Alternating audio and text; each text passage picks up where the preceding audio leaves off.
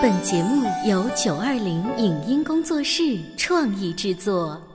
潮爸辣妈节目版权归合肥市广播电视台所有，任何未经允许的传播行为均属违规。欢迎与九二零影音工作室沟通合作事宜，电话零五五幺六三五零九三五六。你有你的钻石金龟婿策略，我有我的全家海岛游计划。你扛着单反泡妞马不停蹄，我为孩子捕捉成长的美妙瞬间。你忽略我的魅力，我会证明这是谁的时代。你否定我的生活态度，我决定我的人生蓝图。帅哥俊男靠边站，有了宝宝的潮爸魅力更爆发。窈窕美女靠边站，有了宝宝的辣妈魅力更火辣。我是辣妈，不是老干妈，我为自己代言。我是潮爸，不是太阳能浴霸，我为自己代言。潮爸辣妈。本节目嘉宾观点不代表本台立场，特此声明。现代社会物质生活越来越丰富。但是珍惜物件的心却越来越单薄了。其实，让自然界里的各种东西变成玩具，不仅能让旧的废弃的东西焕发出新的光彩，实现绿色环保，还可以锻炼孩子的动手能力，发挥无限创意。当家长在抱怨孩子无法专注的时候，有没有想过这件玩具本来就很无聊呢？在我们的身边，哪些可以算是自然玩具？一个简单的松果可以玩出几种花样，在价格相当的情况下，你是愿意买精致的芭比娃娃，还是一块粗糙的木头？欢迎收听八零后时尚育儿广播脱口秀《潮爸辣妈》，本期话题：用自然玩具开启孩子的想象空间。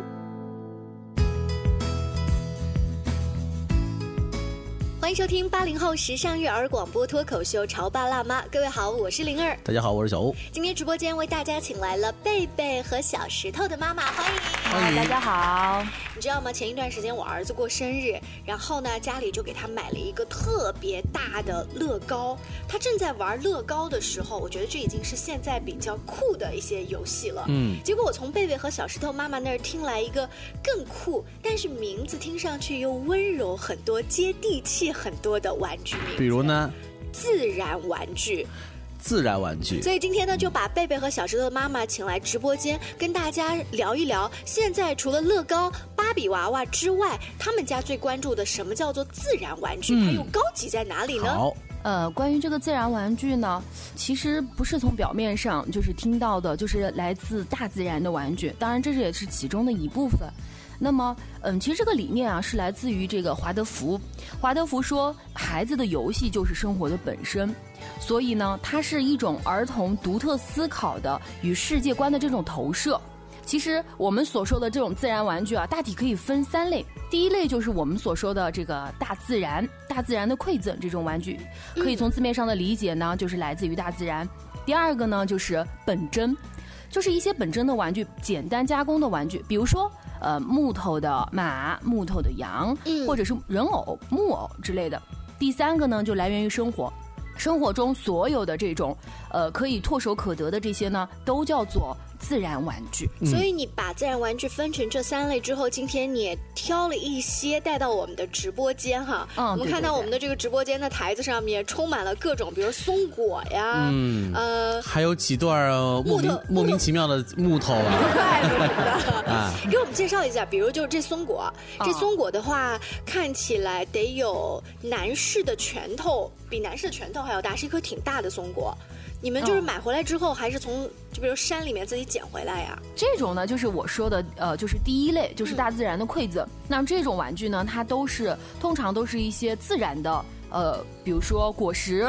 呃，比如说呃，叶类、根茎类，就是石头类，从大自然可以获得的一些玩具。你刚刚说的这种松果呢，其实有一部分就像这种大的，嗯，它是购买的，嗯，这个要买。就我们小时候如果在农村自己玩耍的话，不就是自己捡？那是很小的。呃，有小有大，就是你可以在大蜀山嘛，可以捡到好多这样的松果。嗯，然后这种松果其实简单的加工一下，然后比如说你把它捡回来以后风干一下，嗯，然后拿出来玩的话，它既不会掉，然后呢也能保持很长一段时间。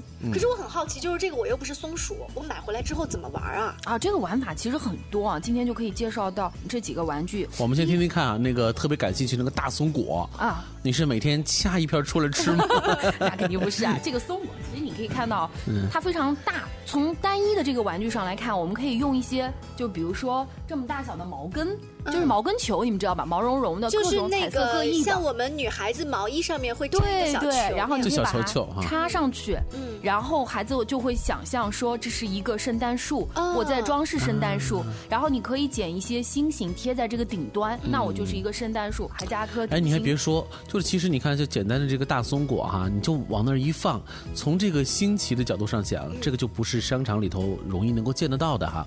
另外一个呢，这么一个纯自然的东西，让孩子能够尽可能的去展开想象力，去想象它。比如说刚才妈妈说了，像是一个圣诞树，嗯，我觉得这特别好哎。这个这个是松果的一种玩法，但是我觉得一个玩具买回来之后，如果它只有一种玩法的话，其实性价比不是很高的。对，你们在家里还跟儿子跟女儿开发了很多其他的玩法。嗯，对，其实这个松果有很多种玩法。小的松果你可以穿起来当成项链。哦，哦，像这样大的松果，你可以把它当成圣诞树。嗯，哦，那这种松果呢？其实它最有趣的是把它放在场景当中，嗯，呃，比如说我今天要布置一个农场，嗯，那这个松果就有很大的用处啦。那农场后面可能有一排树，小朋友就会把它放在自己设置的这个呃房屋前、屋前、屋后，他会栽树。嗯，然后呢，因为它有大有小，那树前那就可能有些树妈妈再夹杂一些树宝宝，然后又带入了情感的部分进去。你说的这种场景游戏，就有一点像是我们女孩子小时候玩的。过家家，过家家，嗯，对，对，所以是不是因为贝贝和小石头，你们家又有儿子又有女儿，所以整个这种场景游戏设计起来会很丰富？像我们家男孩子的话，就是。所有的游戏最后都设置成战场，哎，其实这样也可以啊，可以吗？嗯，可以啊。比如说这个松果，那我比如说我有一个小人，我可以潜伏在里面，然后突击出来。我儿子喜欢玩那个停车场，嗯，停车场的游戏。然后呢，他会把小的松果排列在一条直线上面，这就是带开的，就好像车位、路障和哎，对啊，对对。其实我后面会说到这些东西啊，嗯，就是。它有的是神似，有的是形似，有的是纯靠想象。所以，如果孩子拿着一个松果，告诉你说这是停车位，从大人的角度的话，这哪里像停车位呢？你说它是一个路障的话，我还能勉强想一下，一个停车位是平面的东西嘛？但是孩子的世界，它就是这个样子的。嗯，对。那孩子利用这个东西，把它想象成为自己想象中的另外一个东西，这可能就是自然玩具。所具有的一种特殊的属性，因为我们在商场里头买的东西都是特别具象化的，比如一个汽车，它就是一个汽车。那你和一个一块橡皮擦，你和一块小木头相比的话，我相信小木头的这个想象力空间会更丰富一些。嗯，对对。呃，刚才贝贝和小石头妈妈拿大松果作为自然玩具，而且是大自然馈赠的第一个给我们介绍了。我知道他今天带来这一箩筐玩具当中还有一个长得像石头、像鹅卵石、就像大板栗的。对，但是当我摸起来手感和敲击它的颜色的时候，大家可以我们来敲一下，再画个。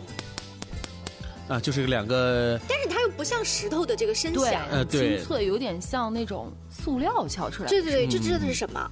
这个呢叫菩提豆，它其实是菩提树的种子。嗯，然后你，我的两个孩子非常非常喜欢这个东西，你摸在手上特别有手感，然后刚好一手捏，嗯，然后很粗糙。它有一个种类是很光滑的，我专门买的一种比较粗糙的。啊，这是买的。啊，对，这个是买的。这个菩提豆特别有意思，它带入场景里面。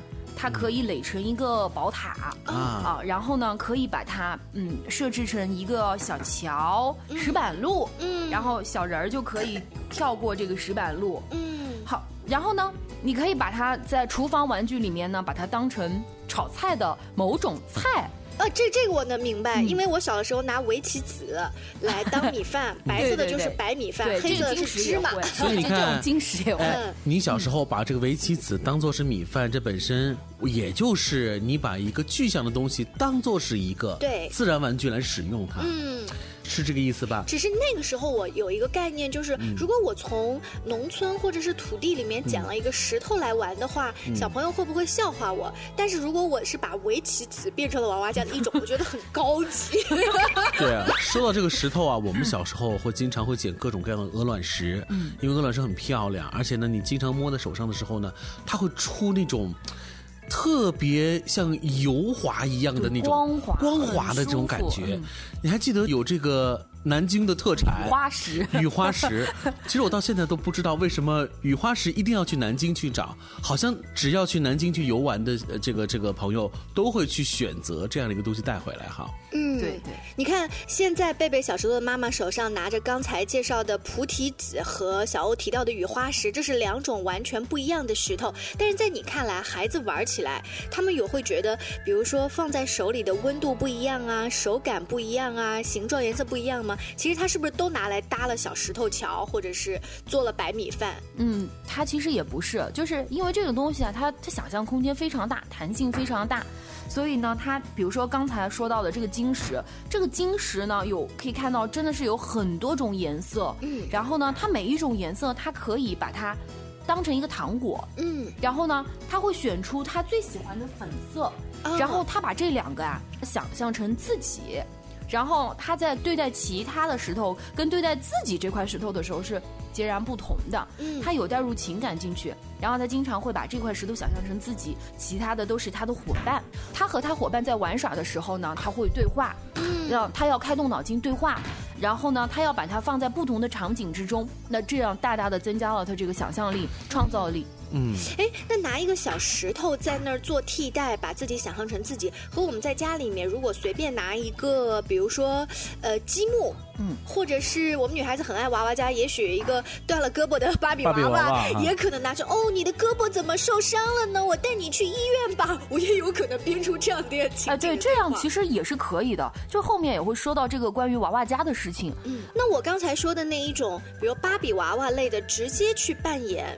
呃，娃娃家的和你拿了，比如说小木块、小石子去替代娃娃家类的，有什么不一样吗？嗯，这个其实我们可以看到啊，呃，塑料的制品这个芭比娃娃的话，你会发现它不管是服装也好，表情也好，它其实是相对比较固定的。嗯，啊，这个叫定性玩具，就是你从这个字面意义上理解就知道了，定性就是它已经定为一个芭比娃娃。它所有的东西都已经定性了，那这种玩具它延伸和想象的空间就非常窄，你只能把芭比娃娃衍生成为杨过，对，而没有其他的 女版杨过。但是那个小石头的话呢，它可以想象成自己，可以想象成芭比娃娃，也可以想象我今天是一个小熊宝宝或者是小鹿宝宝，是吗？今天呢，我们请到了小石头的妈妈，给我们带来了好多小石头。这些小石头呢，我们都可以称作是自然玩具。听到这里的很多爸爸妈妈会不会觉得，哎，此时此刻你的钱包变得宽松了呢？因为可以不需要给孩子买更多更贵的大玩具了。那些高科技的。嗯。那我们稍微休息一下广告之后呢，请贝贝和小石头的妈妈给大家继续来聊一聊她平时在家里面收集的自然玩具。您正在收听到的是故事广播《潮爸辣妈》。潮爸辣妈播出时间：FM 九八点八，合肥故事广播，周一至周五每天十四点首播，二十一点重播。网络收听，请下载荔枝 FM、蜻蜓 FM、阿基米德、喜马拉雅、中国广播以及苹果 Podcasts，搜索“潮爸辣妈”订阅收听。微信公众号请搜索“潮爸辣妈俱乐部”，参与节目互动哦。潮爸到，辣妈到，准爸到，育儿专家请。中国内地首档八零后时尚育儿广播脱口秀，陪你一起吐槽养育熊孩子的酸甜苦辣，陪你一起追忆自己曾经的小世界。潮爸辣妈。本节目嘉宾观点不代表本台立场，特此声明。现代社会物质生活越来越丰富，但是珍惜物件的心却越来越单薄了。其实，让自然界里的各种东西变成玩具。不仅能让旧的废弃的东西焕发出新的光彩，实现绿色环保，还可以锻炼孩子的动手能力，发挥无限创意。当家长在抱怨孩子无法专注的时候，有没有想过这件玩具本来就很无聊呢？在我们的身边，哪些可以算是自然玩具？一个简单的松果可以玩出几种花样？在价格相当的情况下，你是愿意买精致的芭比娃娃，还是一块粗糙的木头？欢迎收听八零后时尚育儿广播脱口秀《潮爸辣妈》，本期话题：用自然玩具开启孩子的想象空间。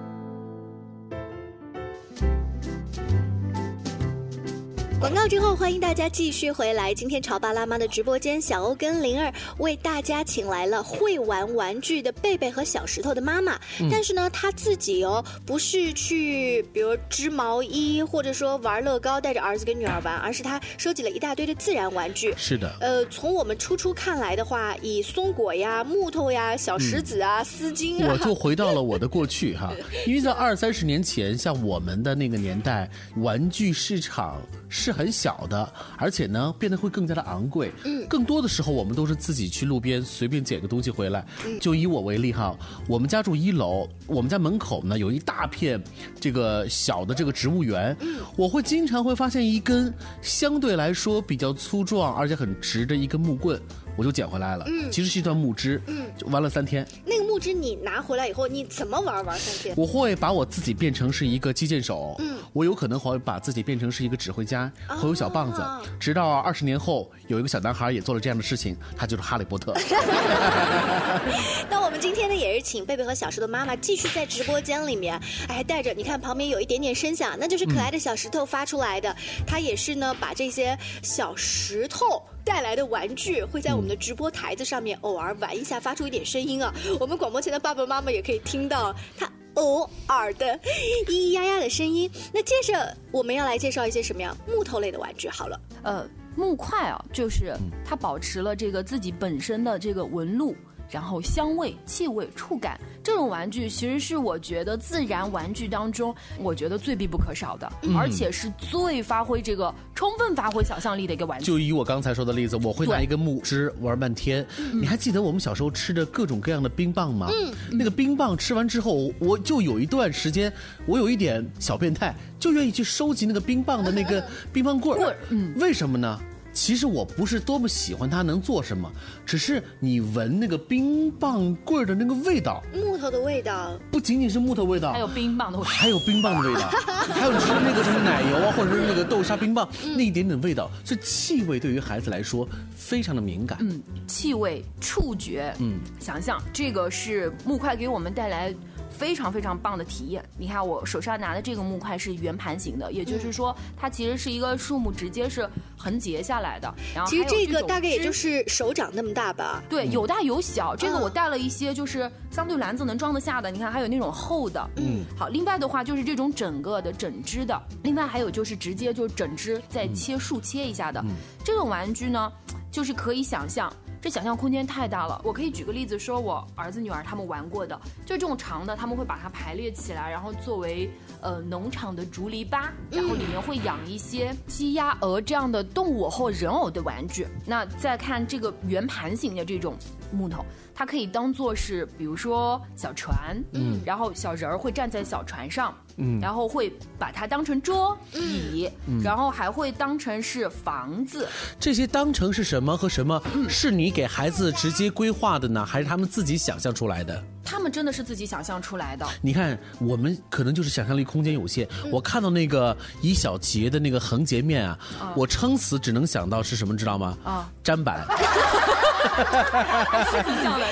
所以说，可能我就限制住了，没有像孩子们，他能够想象成为更多的东西。所以，作为爸爸妈妈，是不是带着孩子在玩这些自然玩具的时候，可能反而会陷入一个啊，我没有你们厉害，对，真的会，真的会有这种感受。然后，他们有一次把这种玩具把它堆起来，然后架起来，然后像一个篝火一样。然后我问他是什么，他说我们野营需要篝火，这真的是我没有想到的。然后。然后玩耍的过程中，其实前期呢，他们刚刚接触的时候，可能还是需要引导。就比如说，来，我们来看一下这个像什么，嗯，然后我们可以把它当做什么。然后后期的时候，其实我慢慢的就退出了这个他们的这个。因为当孩子问说“妈妈，你猜这是什么”的时候，你永远猜不对。对，他会问你，而且你其实想象力没有他丰富。你还是在砧板那个那个环节里面挣扎，他已经想到篝火了，所以其实我的这个想象力已经不如他了，所以我就慢慢的退出来，然后反而是他搭建好一个场景以后，来一一给你介绍。嗯，然后你享受，你只要投入进去，把自己变小，跟他一起玩就好了。对，其实反而退出来的时候，你在旁边作为一个观察者在看的时候，你会觉得哇，真的是好棒。嗯，这个是木头玩具，我还发现了有一些，比如说像呃那个葫芦类。的，哎，对，葫芦类的这种葫芦有大有小，还有手上的这个人偶，还有动物偶。其实我觉得华德福理念里面特别特别有意思，和我最喜欢的一点就是。你们有没有发现啊？他们其实这个木偶，还有就是呃动物偶，它没有表情。对，这个我发现，在我很早期的时候，刚刚开始接触华德福的时候，老师呢会让我们爸爸妈妈动手给孩子做了一个玩具，而那个玩具呢，就是你先拿那个棉球搓了一个脑袋，嗯，然后再拿孩子喜欢的粉蓝色或者是粉红色之类给他做一个衣服，那个衣服就是假装戴了一个帽子，底下就是就是一个身体，其实他没有做实体的身体。等我做完之后呢，我们就问老师说，老师。我现在要开始缝眼睛了。他说不不不不要。我说就是一个白脸呐，什么都没有，看起来还挺可怕。他说不，他的开心、他的不高兴、他的悲伤或者是惊讶，全部都由孩子赋予他那一天的表情。嗯，其实当时我是觉得这个创意很好。大概隔了半年、一年之后，更加有型的玩具、更加高档的玩具越来越多的时候，我有好多次都想来清理这些玩具，想把这个玩具请走。嗯，但是。当我想象一下，这是我们亲手缝制的，而且这是一个特别没有表情、很特别的玩具时候，我就舍不得把它丢掉了。所以，呃，在你们所推崇的这个自然玩具当中，其实还是更多的主动性是交给孩子，对，让孩子自己去规划、去想象。我们不要去做更多的这个人工的这个干涉，哈。嗯，对对。这种设计的话，其实越早给越小的宝宝越好。如果他一旦已经习惯了，呃，比如说定制好的玩具，更更加丰富的表情，芭比娃娃之后，他会觉得芭比娃娃更精致。我干嘛还要玩一个布娃娃还没有表情的？那是的呀。所以说，现在这个问题就摆在我们的面前，就是当你去商场去看这些很精美的玩具的时候，你的内心可能也会有一些失衡。就是有一个看上去特别的粗鄙的，而且很原生态的东西放在面前，然后另外是个很精美的玩具。你的这种爱子和舐犊之心，你我相信一定会选择那个更加精美的。但是对于孩子来说，他真正的需求到底是什么呢？其实有的时候还可能让孩子自己来回答。但是小欧，嗯，你不要以为刚才我们说的芭比娃娃和乐高就一定很高级很贵，而这些看起来是木头，什么松果啊，这些不是多。不是小石头妈妈从大蜀山摸出来的吗？有一部分摸出来的，我没有带过来。这一部分呢，它就是购买的。嗯，你们还特意去买这些出成品的东西啊？对，这些出成品的大概多少钱？其实我们千万不要以为这个玩具很便宜，因为当时买的时候，其实我其实心里也挺炸舌的。就比如说我一直很喜欢的那个弯板，嗯，就是它是按大小的，那么大的可能一个要划到两三百块钱。那是你给我们描述一下什么叫弯板啊？弯板就是一个弯的木板，木板，一个弯的木板，嗯，卖多少钱？两三百块钱，为什么不请个木匠给你车一个呢？但是我觉得车可能更贵吧。然后还要那这个弯板，因为今天不是贝贝小石头妈妈重点介绍的，我们就拿你在直播间里现在已经拿的这一些，比如小葫芦、小松果，本来在山里面或农村的老家就可以捡到的，你去重新去买花了多少钱？其实这个一套木头啊，它是按块数和按形状的，这一套木头买下来也要一两百块钱。那你还是买芭比娃娃吧，我觉得芭比娃娃的它的定价可能更合理一些。不不不，其实其实这个买啊，就是有一部分就是它形状特别好的，然后木料特别好的。那么其实大部分自然玩具，其实就像我刚才说的，你可以去生活中找。对，因为我们做妈妈的会从宝宝一开始的玩具就去研究，所以当一个玩具几百块钱和几十块钱的时候，我们会衡量很久，慢慢的也就接受了它的这个价位。可是当你第一次买了一堆木头回来，告诉你的老公说这个玩具已经两百块钱，麻烦你。你给我报销的时候，他会什么反应？那那个反应就觉得为什么会这么贵？嗯，我从老家给你淘一点来。哎，你看，说从老家淘一些来，这就是带来了另外一个话题的延伸，就是如果你真的很想让孩子在这种自然玩具的陪伴下茁壮成长的话，我们还真的是要用自己的。行动去贴近自然，我们真的不好意思说坐在大都市里头去购买这些自然玩具，而应该是我们走进自然去寻找那些就在我们脚下的这些免费的自然玩具。不过这样会更花的精力，对不对？嗯，对对，后面也会提到很多，就是呃生活中的玩具，还有就是你说的这个如何去利用就是周边自然，然后去淘这样的玩具。好，那今天呢，因为时间的关系，我们请贝贝和小石头妈妈先聊到。这儿更多关于育儿的精彩故事，大家也可以关注微信公众号，搜索“潮爸辣妈俱乐部”。下期见了，拜拜！再见，拜拜。以上节目由九二零影音工作室创意制作，感谢您的收听。